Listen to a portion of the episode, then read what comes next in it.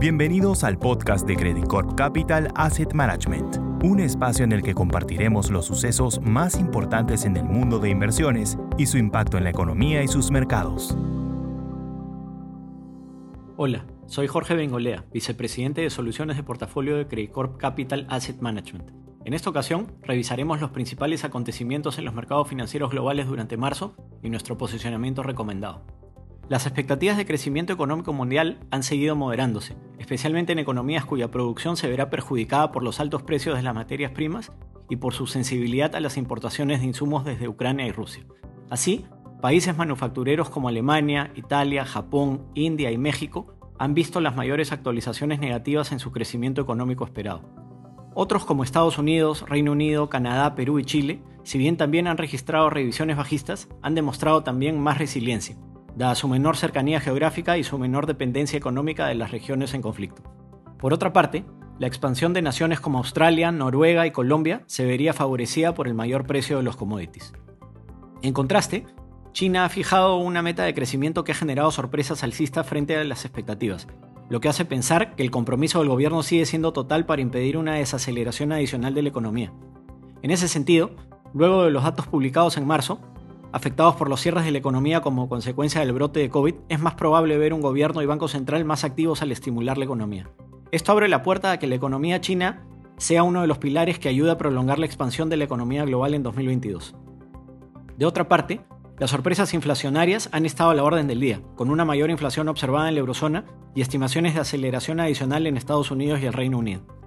Si bien nuestra visión es de moderación hacia fin de año, en Estados Unidos hemos ido revisando al alza nuestras proyecciones, al igual que para la mayoría de las economías desarrolladas, incorporando superiores costos de producción. De ahí se desprende también nuestra expectativa de mayores tasas, y ahora esperamos al menos 7 incrementos de 25 puntos básicos en la tasa FED este año, y entre 2 y 3 en 2023, sin descartar alzas de 50 puntos básicos durante 2022. En cuanto al Banco Central Europeo, la normalización monetaria será menos agresiva, en la medida que no enfrenta presiones tan significativas en la inflación núcleo. Nuevamente el contraste es China, que como parte del soporte a su crecimiento, esperamos adopte una política monetaria crecientemente laxa, con reducciones en sus tasas y encajes. Bajo este contexto más agresivo de inflación y tasas, consideramos que el efecto de mayores tasas de interés esperadas a corto plazo se verá compensado en parte por una expectativa de intereses más bajos a mediano plazo. Así, esperamos una curva de tesoros aún más invertida entre sus puntos de 2 y 10 años y que los bonos a 10 años terminen en 2022 con una tasa no muy lejana del nivel actual de 2.6%. Sin embargo, el nivel de incertidumbre frente a estas expectativas es alto, pues la inflación en Estados Unidos aún no ha mostrado señales de retroceso, siendo este el factor más relevante para tratar de estimar si la Fed eventualmente terminará por llevar su política a terreno restrictivo. Frente a esto último, estamos monitoreando las probabilidades de recesión en Estados Unidos, ya que un aumento esperado de intereses tan agresivo podría sembrar riesgos de una desaceleración abrupta en el crecimiento económico. Nuestro análisis sigue sugiriendo una economía robusta tanto en crecimiento como en empleo, pero que se irá desacelerando en la medida que se ejecuten las alzas de tasa. Así, no vemos elementos para una recesión en los próximos 12 meses y esperamos que en la medida que la inflación ceda, la Fed relaje su tono y empiece a sugerir que reiniciará su apoyo monetario, lo cual desvanecería en buena parte los riesgos de recesión, al menos en 2023. Finalmente, el conflicto Rusia-Ucrania y la dinámica reciente de la inflación han puesto nuevamente la mirada sobre las cadenas de suministro y los precios de los commodities. Respecto a las primeras, los cierres realizados en China como consecuencia de un nuevo brote de COVID frenaron en el corto plazo su recuperación, generando retrasos en los principales puertos de donde sale mercancía a todas las regiones del mundo. Esto podría hacer que los efectos sobre la inflación sean más persistentes. Asimismo, en los commodities, la historia también termina por impactar a la inflación.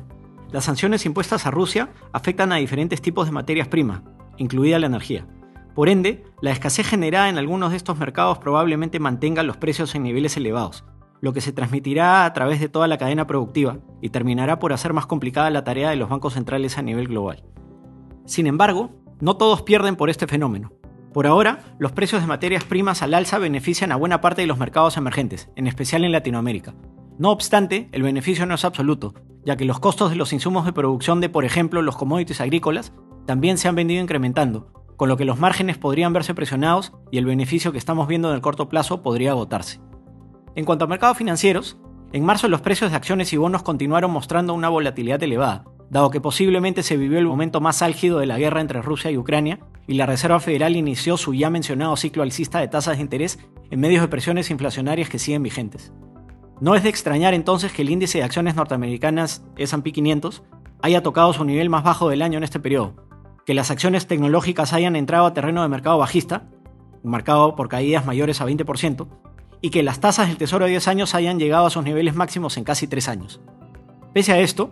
los activos de riesgo lograron reponerse y cerrar un mes mucho más provechoso que enero y febrero. Las acciones globales terminaron rindiendo 2.2% en marzo, lideradas nuevamente por las acciones latinoamericanas, que rindieron 13.1%,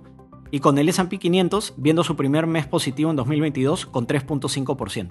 En renta fija, si bien los retornos fueron negativos, de menos 2% en agregado, la compresión de spreads crediticios fue muy fuerte, con los corporativos de grado especulativo en Estados Unidos mostrando una compresión de 34 puntos básicos y sus similares en mercados emergentes con una compresión de casi 80 puntos básicos. Desde nuestro punto de vista, el principal determinante de estos movimientos tiene que ver con el panorama inflacionario y de tasas de interés, dado que la guerra en Ucrania ha exacerbado estas preocupaciones. No obstante, con el mercado de tesoros ya poniendo en precio nueve subidas de tasa de referencia en Estados Unidos este año, pensamos que el espacio para sorpresas adicionales al alza en tasas se ha reducido notablemente, lo cual ha mejorado las perspectivas de mediano y largo plazo para inversionistas en renta fija. Es importante recalcar, sin embargo, no ignorar el riesgo de deterioro de la liquidez que podría darse en anticipación a la reducción de la hoja de balance de la Fed. Aunque han ocurrido cambios fundamentales, como una inflación más alta y aumentos de tasa de referencia mayores a los que se preveían, la buena salud de la economía global y temas técnicos nos mantienen positivos respecto a activos de riesgo en el corto y mediano plazo.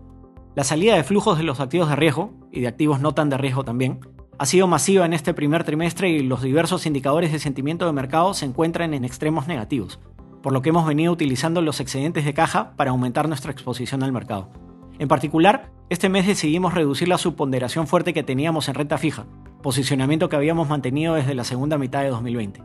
El panorama macroeconómico global sigue siendo benigno, como lo han demostrado las sorpresas económicas al alza en Estados Unidos, China e incluso Europa, pero hace falta evidencia de que la inflación está bajo control para que la volatilidad descienda y los mercados puedan darse soporte sin necesidad del bastón de los estímulos monetarios.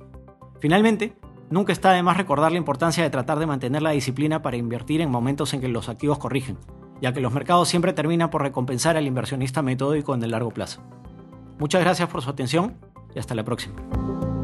Credit Capital Asset Management